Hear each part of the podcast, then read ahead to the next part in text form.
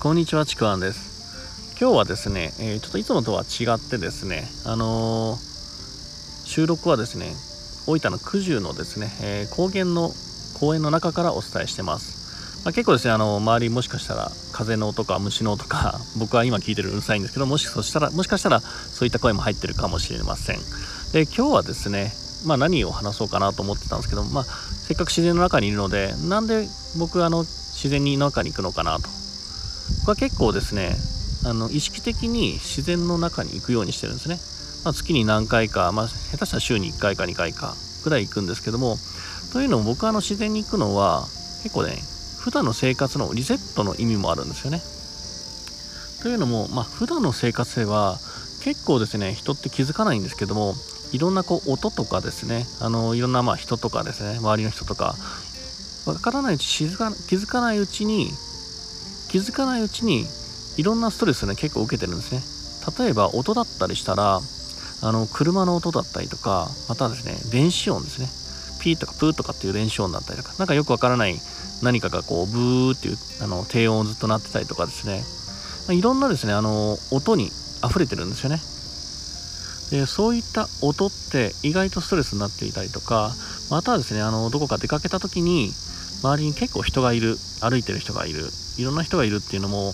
実はですね知らぬうちにストレスになってたりするんですね。いろんな人の想念とかそういうの中にさらされてると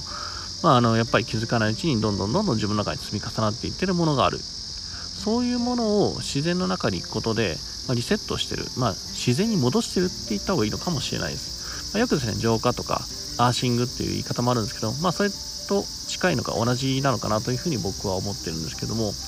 結構ですねあの自然の中に来ると結構気づくんですよ。あの音結構ストレスだなとかっていうのに。あの例えば普段ね車の音とかあそんな気にならないけども自然の中に行くと車の音がしたりとか何かこうキーレスのピーとかいう音とかバックのピーピーとかいう音がすると結構不快なんですよね。不快なことに気づくんですよ。いつもそんなに思わないのに。それって自分が自然の状態自然の感覚に戻ったからこそ人工的な電子音とかそういったものが不快に思うのかなっていうふうに思ってます僕は。もちろんそういった電子音とか悪いっていうわけじゃないんですけど普段の生活は必要なものだし、まあ、そういった生活に僕らはねせざるを得ない慣れてはいる。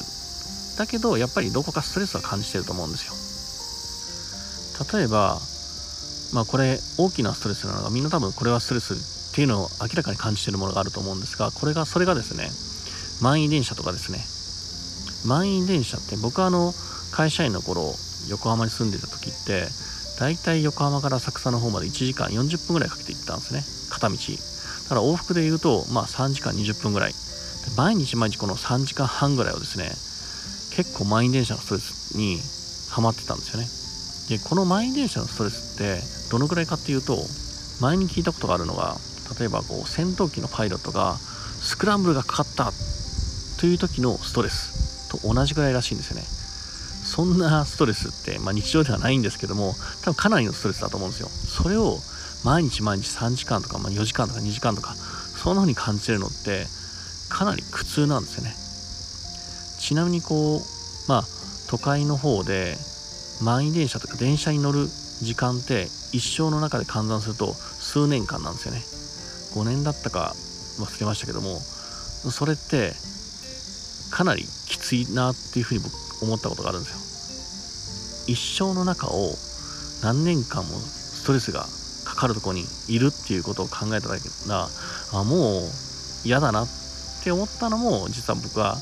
まあ、独立しようとか自由になろうと思ったきっかけの一つでもあるかもしれません。もちろん別に僕は都会が嫌いっていうわけではないんですよ。都会は住みやすいしでもやっぱりあの田舎の方の自然が多いとこも住みやすいんですよね。